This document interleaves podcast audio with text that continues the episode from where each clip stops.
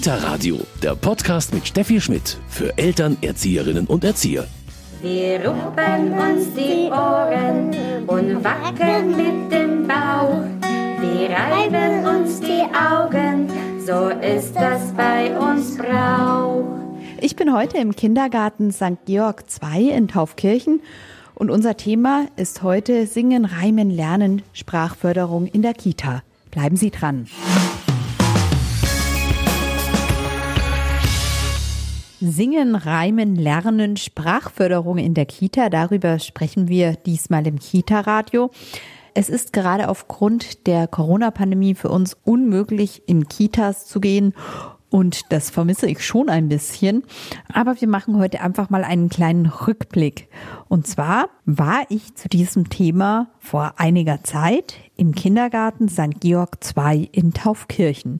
Und da habe ich mit Leiterin Daniela Ettenhuber darüber gesprochen, denn Singen, Reimen und Lernen ist dort ein bisschen Schwerpunktthema. Frau Ettenhuber, Sprachförderung, was gehört da hier bei Ihnen dazu? Also eigentlich alles, was mit Sprache zu tun hat. Ähm, Schwerpunkt natürlich, dass wir eine Sprachtherapeutin im Haus haben und ja, durch Reime, Geschichten erzählen, nacherzählen gehört alles dazu. Genau. Was für Reime und Lieder wenden Sie denn gerade so an? Also das sind halt eben Abzählreime oder ähm, Lieder wie Guten Morgen Lieder, ähm, Lieder, die sich die Kinder wünschen, dann Fingerspiele, die zum Thema passen, genau so. Der Morgenkreis, äh, der lebt oder die Kinder lernen von den Wiederholungen. Also sie machen die gleichen Lieder und äh, Reime auch eine ganze Zeit lang. Ja, das ist richtig. Also das orientiert sich am Thema, an Interessen der Kinder. Und ähm, oft ist es so, dass sie es ja auch, wie Sie heute schon bemerkt haben, es immer wieder hören wollen. Also nochmal, nochmal. Also ja, genau, durch Wiederholung. Wie ist es für Sie als Team? Sehnt man sich selber oft mal nach einem neuen Reim oder äh, weil man es selber jedes Jahr wieder macht? Oder schauen Sie da schon auch, auch für sich für Abwechslung? Ja, also das Repertoire ist ja sehr groß. Also aus Büchern, Internet. Es ist schon immer was Neues dabei. Und das schaue ich mir natürlich auch ein bisschen an. Wir gehen heute auf Bärenjagd. Wir gehen heute auf Bärenjagd. Wer kommt mit? Wir schleichen durch das hohe Gras. Wir schleichen durch das hohe Gras. Ist da ein Bär? Ist da ein Bär? Nein, da ist kein Bär. Ich bin heute im Kindergarten St. Georg II. Frau Ettenhuber, wie kam es bei Ihnen überhaupt zu diesem Schwerpunkt? Also vor vielen Jahren ist es hier ein Brennpunkt. Es sind hier viele dazugewandert und gab es ein großes Verständigungsproblem. Und in den 80ern haben sich dann äh, so ein paar Erzieherinnen zusammengesetzt und haben an so einem Plan gearbeitet äh, mit der Gemeinde zusammen ja, wie man äh, das im Kindergarten schon ansetzen kann und die Kleinen schon fördern kann, dass man wieder so eine einheitliche Sprache hat. Die Gemeinde hat es dann ab 2000 äh, fördert es, dass das äh, die Sprachtherapeuten äh, in den Kindergarten kommen können und dort eben ihre Sprachtherapie mit den Kindern machen können, die halt hauptsächlich einen Migrationshintergrund haben, aber auch Kinder, die so vielleicht einfach noch ein paar Probleme in der Sprache haben. Also es ist auch für deutsche Kinder. Wie läuft das genau ab? Wie oft ist die Sprachpädagogin da? Die ist zweimal in der Woche da, vormittags und nachmittags. Und macht Einzelförderung. Also sie möchte natürlich erst die Beziehung aufbauen. Es geht alles über die emotionale und Beziehungsebene. Manchmal nimmt sie auch zwei oder drei mit und macht es in einer Kleingruppe. Und dort äh, hat sie halt dann ihr Programm, ihre Sprachspiele. Sie hat dann ausgefeiltes Konzept, genau wie sie das dann eben mit den Kindern macht. Genießen die Kinder das auch? Äh, total. Also die Einzelförderung ist natürlich im Kindergartenalltag eh schwierig und von daher ist es ein absolutes Zuckerl, da mitzugehen und mit unserer Sprachtherapeutin das zu machen, ja. Wie sieht da auch ähm, die Zusammenarbeit zwischen ihr und Ihnen aus? Die muss ja wahrscheinlich sehr eng sein. Ja, also unsere Sprachtherapeutin hat halt natürlich äh, immer Tür- und Angelgespräche mit uns, aber auch wird ins Team eingeladen um dort eben die Kinder und die Fall Fallbesprechungen durchzugehen, weil wir natürlich auch davon profitieren, was sie erzählt und uns äh, zum Thema Sprache erzählen kann. Und für sie das natürlich auch wichtig ist, wie es sozial ist und welche Veränderungen das Kind hat, wie zum Beispiel, wenn das Kind Schwierigkeiten in der Familie hat, äh, die Eltern haben sich getrennt, äh, es ist ja halt irgendwie irgendwas aufgefallen. Es ist wichtig für sie die Information auch, dass sie das weiß, dass sie dann damit umgehen kann, direkt in der Sprachförderung. Sie haben gesagt, es wird über die Gemeinde finanziert. Also Sie haben hier schon einen großen Luxus hier in der Gemeinde. Ja, ganz genau. Also das haben die äh, seit 2000 eben das Projekt, dass das kostenlos für die Kinder eben ist, dass die Sprachtherapeuten eingesetzt werden und das aber hier finanziell für die Kinder keine Belastung ist. Wie viele Kinder ähm, profitieren derzeit von diesem Angebot? Ja, das sind circa 15 Kinder von 40 hier in meinem Kindergarten, genau. Frau Ettenhuber, Sie haben ja schon erzählt, Sie haben hier einen Immigrationsanteil von etwa 50 Prozent. Wie ist es überhaupt, wenn ein Kind hierher kommt und vielleicht noch fast gar kein Wort Deutsch kann? Wie, wie schnell ist da in der Gruppe ein Lernerfolg auch gegeben? Was ist da so Ihre Erfahrung? Die ersten Wochen ist es natürlich damit beschäftigt, die Sprache erstmal aufzunehmen, das sacken zu lassen und erste Lernerfolge relativ früh eigentlich. Also ich denke so nach einem halben Jahr kann ein Kind schon äh, einzelne Wörter, Sätze sprechen, ja. Frau Ettenhuber, wir haben schon ein bisschen über die Sprachtherapeutin, die Sprachpädagogin gesprochen. Wo versuchen Sie im Alltag die Sprache der Kinder zu fördern? Natürlich im Morgenkreis durch Reime und äh, Lieder, aber wo findet es noch statt, beziehungsweise auf welche Art und Weise? Ja, also durch die Angebote, die wir natürlich machen. Und äh, was uns halt besonders wichtig ist, ist, dass die Kinder halt ganze Sätze sprechen. Das passiert eigentlich die ganze Zeit, findet es statt, ja, im Kontakt mit dem Kind. Egal ob im Freispiel oder im Angebot. Also das ist halt es, worauf wir achten. Das heißt, Sie weisen das Kind auch direkt darauf hin. Ja, also zumindest sage ich, jetzt überleg noch mal, wie sprechen wir denn die ganzen Sätze aus? Und dann kommt es eigentlich meistens, ja.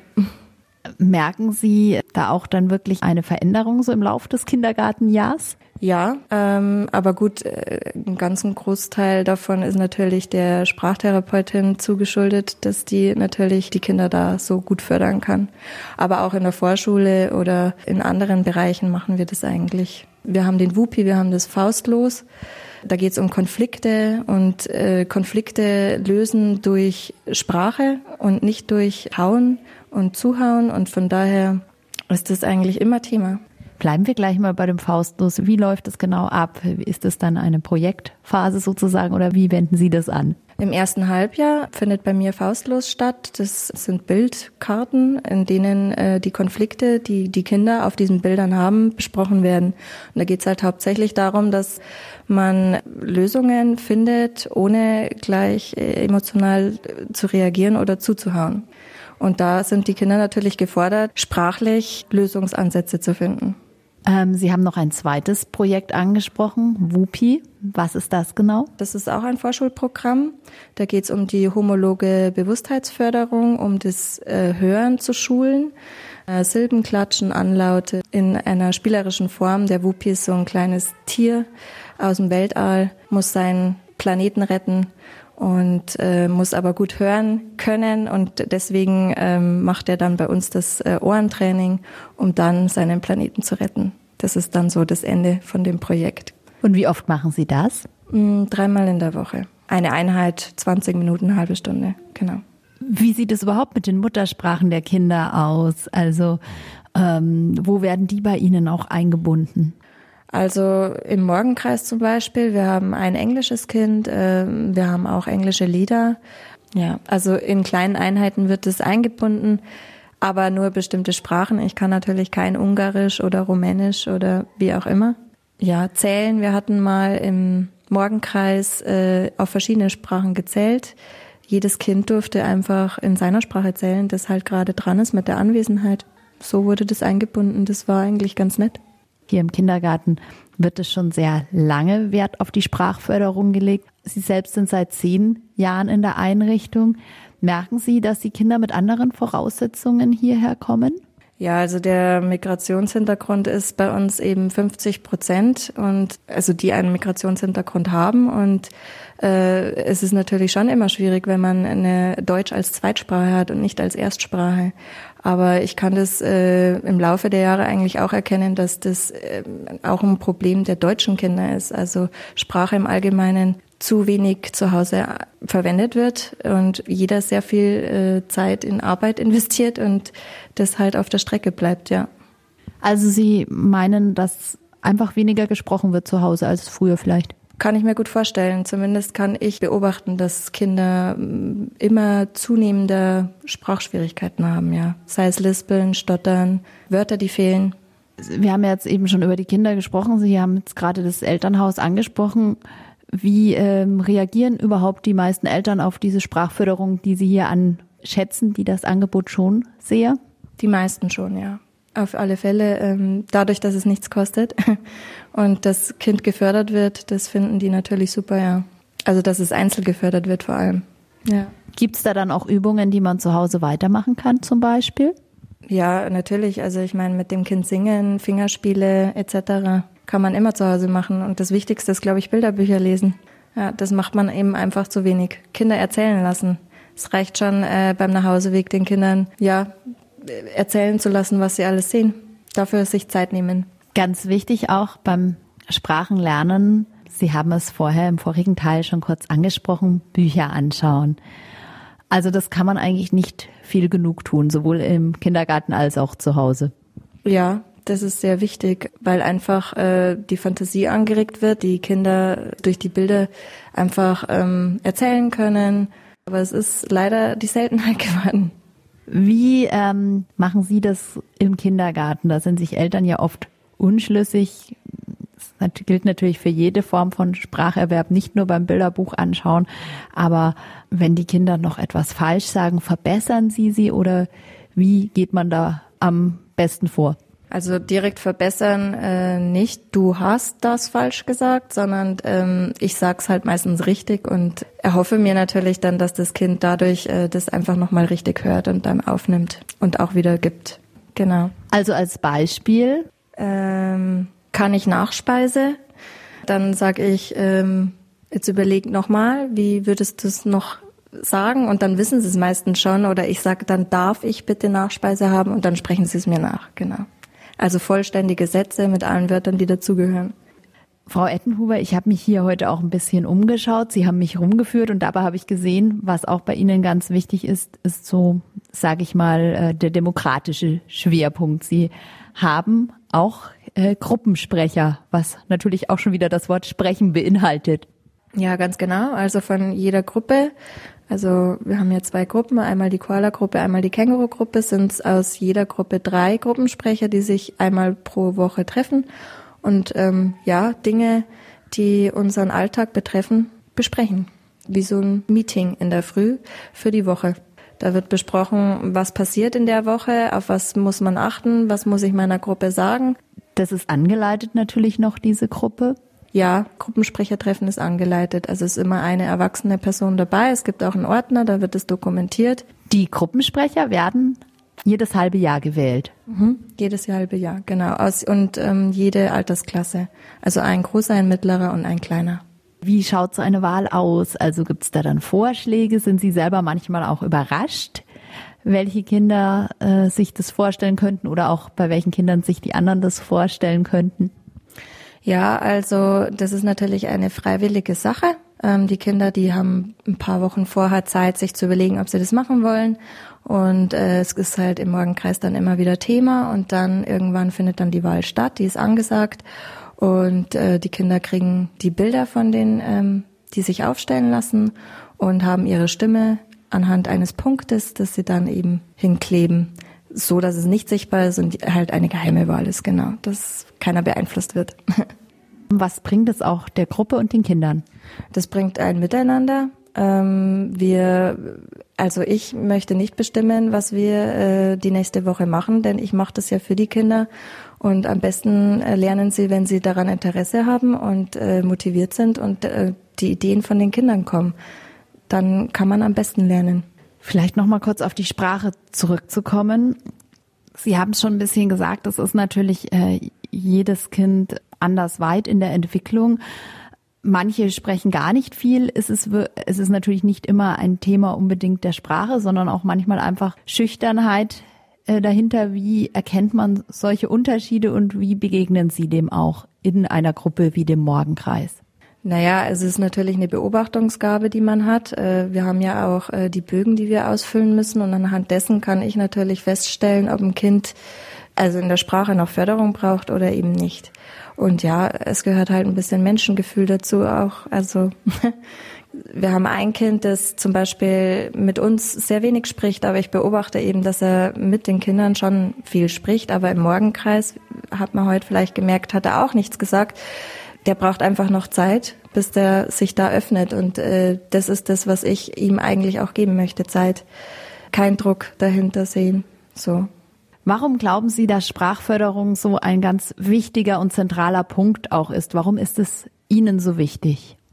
Weil über die Sprache alles geht. Ich kann über die Sprache äh, weiß ich, wie es jemandem geht weil das Kommunikation bedeutet und Kommunikation bedeutet äh, ein Miteinander. Genau das, was wichtig ist. Was wünschen Sie sich, ähm, dass ein Kind auch am Ende seiner Kindergartenzeit hier kann, was das Sprachliche betrifft? Ganze Sätze sprechen.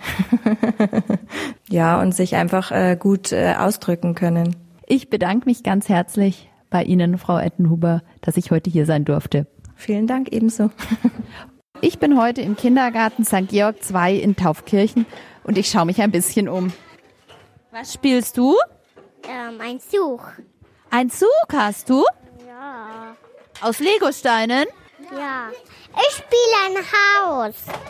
Du spielst ein Haus, ja. Genau, ich spiele so ein Haus. Ein Haus hast du gebaut? Du kannst mitbauen. Okay. Und was machst du auch ein Haus bauen? Ja. Sehr schön. Und warte, gib mir nochmal Ge genau, wir möchten das gleiche bauen. Ihr möchtet das gleiche bauen. Und du räumst schon auf? Ja. Sehr schön. Ihr räumt jetzt schön auf. Und ich bin damit schon wieder am Ende meines Besuches im Kindergarten St. Georg II in Taufkirchen. Und wo gehst du denn hin? Ich gehe dann wieder zurück in meine Redaktion. Echt? In echt, ja. Und ich gehe an Ecke gleich noch so nach Hause spielen. Ich wünsche euch noch ganz, ganz viel Spaß beim Spielen. Das war's aus dem Kindergarten St. Georg II in Taufkirchen. Mein Name ist Steffi Schmidt. Ich verabschiede mich von Ihnen und wünsche Ihnen eine schöne Woche. Tschüss. Tschüss. Kita Radio, ein Podcast vom katholischen Medienhaus St. Michaelsbund, produziert vom Münchner Kirchenradio. MK